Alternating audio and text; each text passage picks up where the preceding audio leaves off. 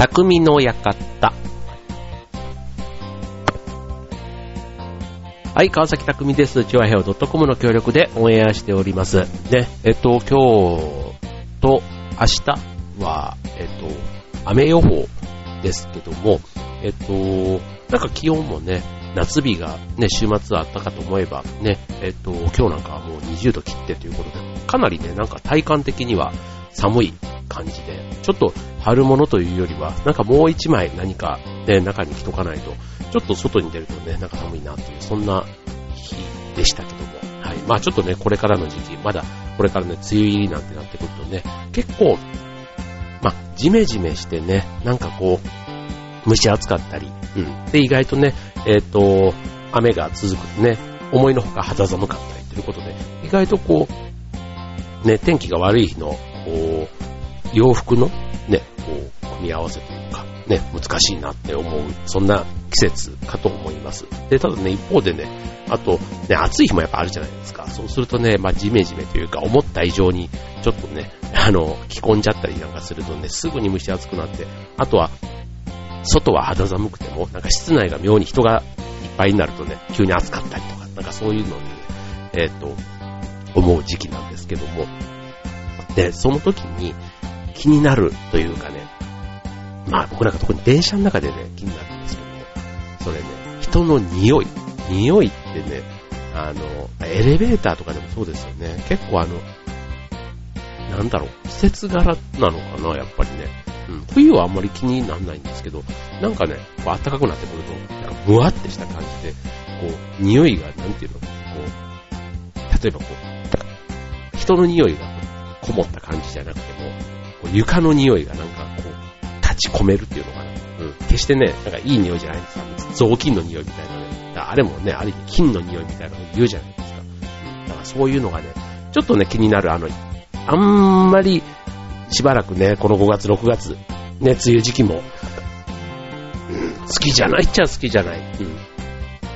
そんな時期かなと思います。はい。で、ね、その匂いっていうのもね、ちょっとね、いろいろ見てみたら、うん。まあ、やっぱり匂い対策ってね、こうファブリーズみたいな、ああいったね、本当にあの、日常の生活で使うものから、まあ、気にするといえば、例えば、体臭とか口臭とか、うん。なんか、そういうのでね、いろいろちょっと匂いっていうのでね、ちょっと今日はね、えーテーマにお送りしたいと思います。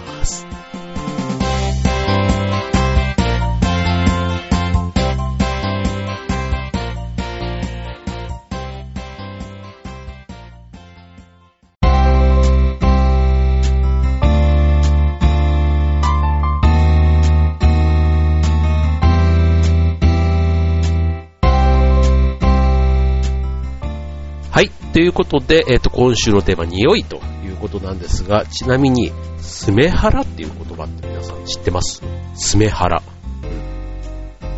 ね、いろんなあの、ハラスメント、えーセクハラ、パワハラ、あとなんだ、赤ハラとかね、アカデミックハラスメント、ね、いろんなハラスメントありますけども、あとアルハラなんてね、アルコールハラスメントなんていうのもありますけども、はい、スメハラ。ね、これね、スメルハラスメント。っていうね、スメルって匂いって意味なんですけども、あの、自分の体臭が相手にとってハラスメント的になってしまうという、そんな行為のことをスメハラっていうんですね、スメルハラスメント。でもね、これね、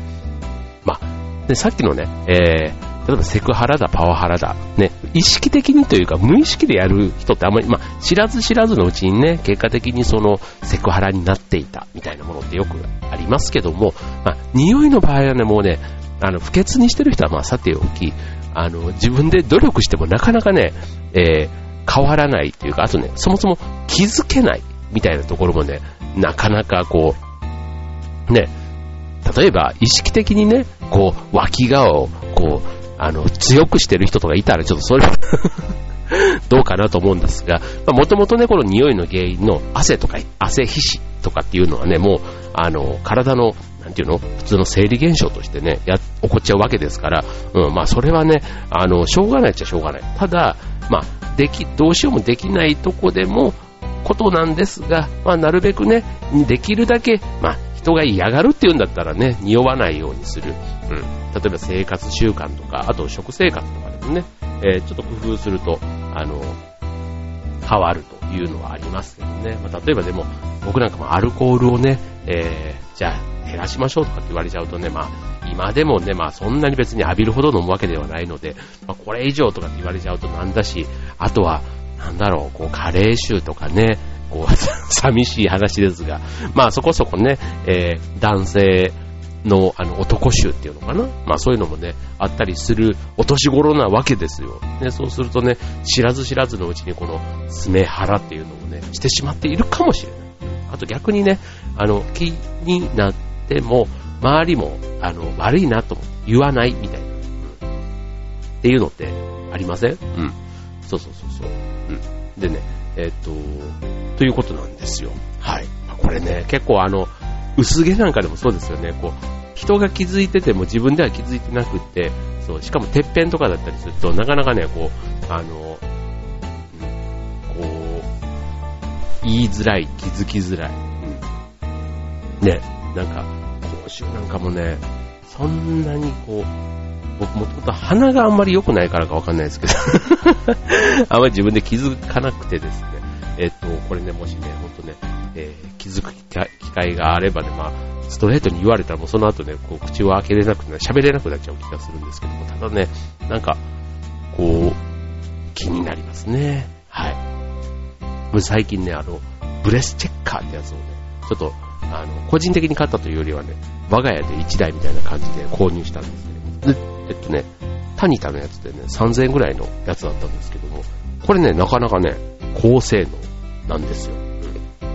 あの、こんな、パカっていうね、ほんとちっちゃい目薬ぐらいのサイズのやつなんですけども、それにね、ふーってこうね、息を3秒ぐらい吹きかけると、えっと、6段階で、その公衆レベルをチェックしてくれるっていうね、そんな優れものなんですけども、それね、早速ね、飲んだ後にやってみたらね、もうマックス振り切ってましたね。マックス振り切りの、うん、やっぱりね、ちゃんとね、あの、歯磨きして、ちょっと時間経って、うん、口の中が落ち着いてるなっていう時なんかは、0か1か、あ、0はないな、1とかね、なんかそれぐらいの、全く無臭っていうのはね、なかなかね、作るのが難しいかもしれないです。はい。えー、ただね、1ぐらいだとね、6段階で1ぐらいだったら、まあ多分ね、あの、うちの子供たちにも試してやったんですけども、あの、まあ、大体1とか、まあ、なんか食べた後でも2ぐらいとか、みたいな、1とか2とか、それぐらいなんですね。うん。だからそれで、えっ、ー、と、自分が、その、子供たちのやつが気になるかっていうと全然気にならないって考えると、まあ、それぐらいが、あの、まあ、普通っちゃ普通、あんまりね、過剰に反応しすぎて、あの、ね、校内衛生じゃないけども、あのね、しょっちゅううがいしてとかってなると、まあ、それはそれでちょっと疲れちゃいますから、まあまあ、一応あの、客観的な、ね、なかなか自分の口の匂いを人にハーってやるわけにもいかないから、うん、なんかそういうのをね、一つあるだけで、ああ、なんか3000円だったけど、まあまあいい買い物なのかななんて。でもね、500回使用するか、電池が切れるまでがね、一応ね、寿命みたいな そんなことが書いてありましたけども、はい。もうでもすでにね、500回のうち昨日だけで、あ、昨日というかね、えっ、と、最初に届いた時点で、えっ、と、もうすでに何回ぐらいえっ、と、40回ぐらい使ってんじゃないかなって思うぐらい ね、まあ、こっからね、ちょっと徐々に1日に2回とかぐらいに落ち着くのかななんて思うんですけども、はい。はい。まあ、でもね、あの、これでチェックしたら、はい、思いのほか、子供たちともあんまり変わらないレベルだったからよかったななんて、いうのもね、これちょっとあの、本当にね、仲いい友達同士だったらなんか使ってみたら面白いかなと思うんですけど、なかなかね、えっ、ー、と、人前にさらすにはちょっと危険な機会だなっていうふうにも思っています。はい。タニタ。タニタ製のね、あの体重計で有名なタニタさんのね、えっ、ー、と、校内チェッカー、ブレスチェッカーね、名前だけ言うとかっこいいんですけども、はい。ね、もし興味があったら、ある方はぜひお買い求めください。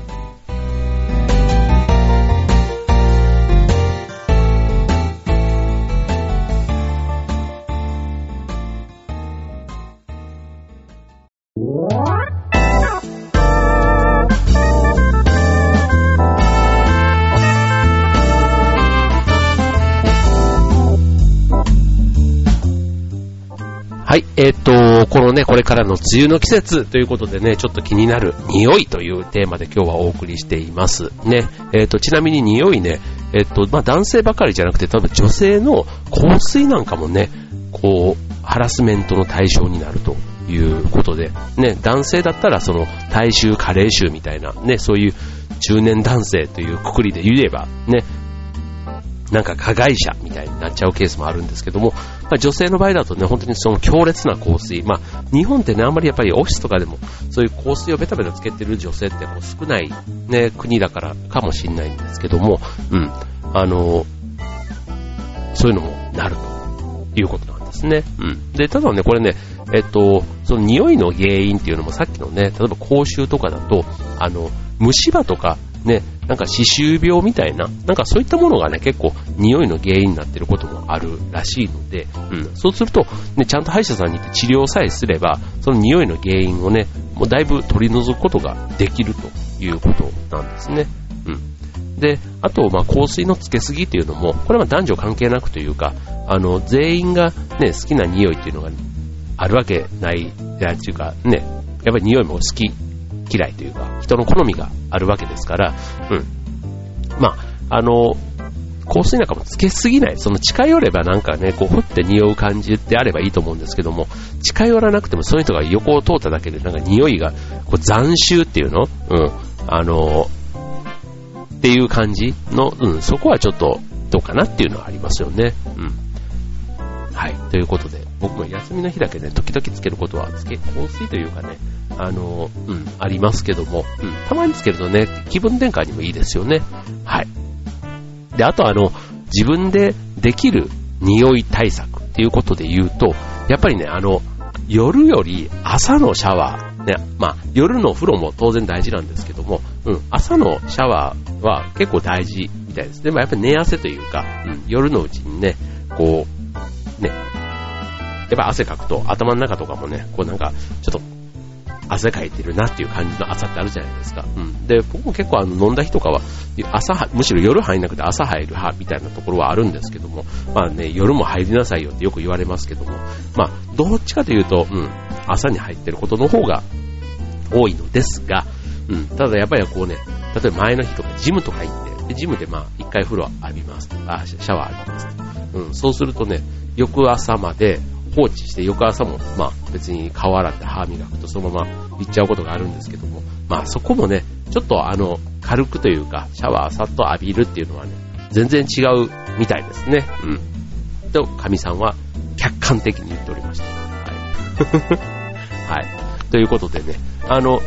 いろいろこう匂いが気になるが、例えば石鹸をね、えっ、ー、と、石鹸とボディーソープをね、こう使い分けるやり方とか、うん。なんかこう、えっと、なんだ。なんかその、年齢によってもね、その匂いの原因のなんかが違うらしくって、うん。えっと、乾燥肌の人は、例えば固形石鹸よりもボディーソープの方が、なんかその体には良い。うん。ただ、体の皮脂を確実に落と洗い落とすっていうことで言うと、固形石鹸の方がいいらしいんですね。うん。だからあの、本当に若い子、若い子っていうか思春期の子だったりすると、あの、固形石鹸で洗った方が、より体をね、こう綺麗に洗い、汚れを洗い落とせると。いうことで、はい。まあそんなね、えっ、ー、と、固形石鹸とボディーソープもね、こう使い分けるっていうのもね、なんか一つ、匂い対策のね、特にまあ若いやつの、あの、剣道部みたいな匂いとかね、もうね、あの、通勤時間にこう学生がわーっとこうね、いる時間帯があるんですけども、まあ朝はね、やっぱりまだマシなんですけども、帰りはね、ちょっとね、ひってんなこれっていうね、まあ、なんかでもね、その部活が終わった達成感なのか、異様にね、元気なんですよ、彼らは。うん。でもうその間にたまに挟まれることがあって、もう、うんなんか、すごいですね。まあ若さっちゃ若さなんですけど、あのなんか部活、物質の匂いみたいな、がね、電車の中で再現されることがたまにあってですね、もう、あの、じゃあ親父に囲まれるカレー臭とどっちがいいのって言われるともうなんか、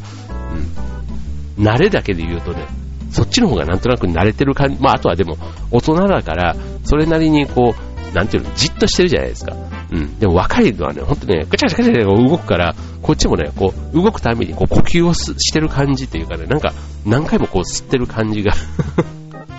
するんですね。はい。ということで、はい。若い子たちもね、まあ、あの、若い子なりの匂いはありますけども、あの決していい匂いばかりじゃないということでね、ちょっと、ね、公共の場ではちょっとわきまえてほしいななんて思うわけですけども。はい。あとね、えっと、食べ物、ね、えっと、なんか食べ物で、こう、酸性とアルカリ性、ね、えっと、使い分けて食べると、えっと、体臭をね、こう減らす原因、あ減らすことができると。うん。要は、あの、酸性食品、えっと、体を酸性にしてしまうものっていうと、砂糖、卵、肉とかね、えっと、これね、えっと、食べちゃダメっていうことではないんですけども、うん。ただ、あの、酸性に傾くと、体臭がきつくなりやすいと。うん。なんか免疫力、抵抗力、いや要は、その匂いの出る原因っていうのも、ちょっとね、何かのバランスが崩れてる時が多いということで、うん。その、アルカリ性の、えっ、ー、と、ものを少しこう入れてね、えー、体のバランスを取ると。まあ、酸性のものって結構普段からもね、食べがちなのかもしれないですけどね。うん。はい。で、えっ、と、そうすると、例えば、効果的なものは酸味もあるけども、アルカリ性の要素が強いものっていうことで言うと、梅干しがね、結構いいと。梅干しもともとね、あの、毒消しというか、なんかそういうね、えっ、と、作用もありますけども、あの疲れとかね、ストレスもこう減らした上に、こう体の持ってる、うん、エネルギー、こう、アルカリ性の作用が復活するということですからね。はい。そんなね、え、アルカリ性食品というのも、ちょっと意識して食べるというのがいいということです。で、まあ具体的に言うと、あの、ほうれん草、椎茸、あとこんにゃく、バナナ、大豆、あと緑黄色野菜、そういったものがね、えっ、ー、と、酸性食品、まあ肉とかと一緒に食べるんだったら、組み合わせて食べると、えー、体のバランスが良いということで、うん。まあなるべくね、酸性に傾かせないようにするというのが、えー、匂い対策の中では大事ということです。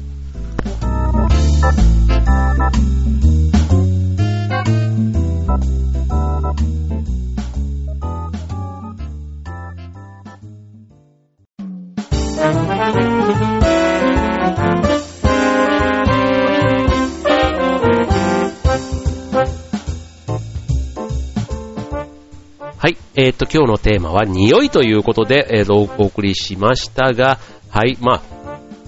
ちょっとね、この匂い、もう本当にね、気になったら、とことん気になっちゃうところかもしれないんですけども、まあまあまあ、あの、常識的なところをやってればね、なんか大丈夫だというのも、個人的には、はい。例えば、あの、ね、脇の下とか、そういうね、こう、匂いとかっていうんだったら、あの、なんだ、銀が効くとかね、AG が効く、あの、なんだ、84みたいな、ああいうこう、やつとか、もういろんなものがね、もう売っていますので、はい、もう、やれることはね、なるべくこう、やって、うん、気持ちよくというかね、まあ、自分のためにというか、相手のためにやるっていう意味では、うん、ちょっと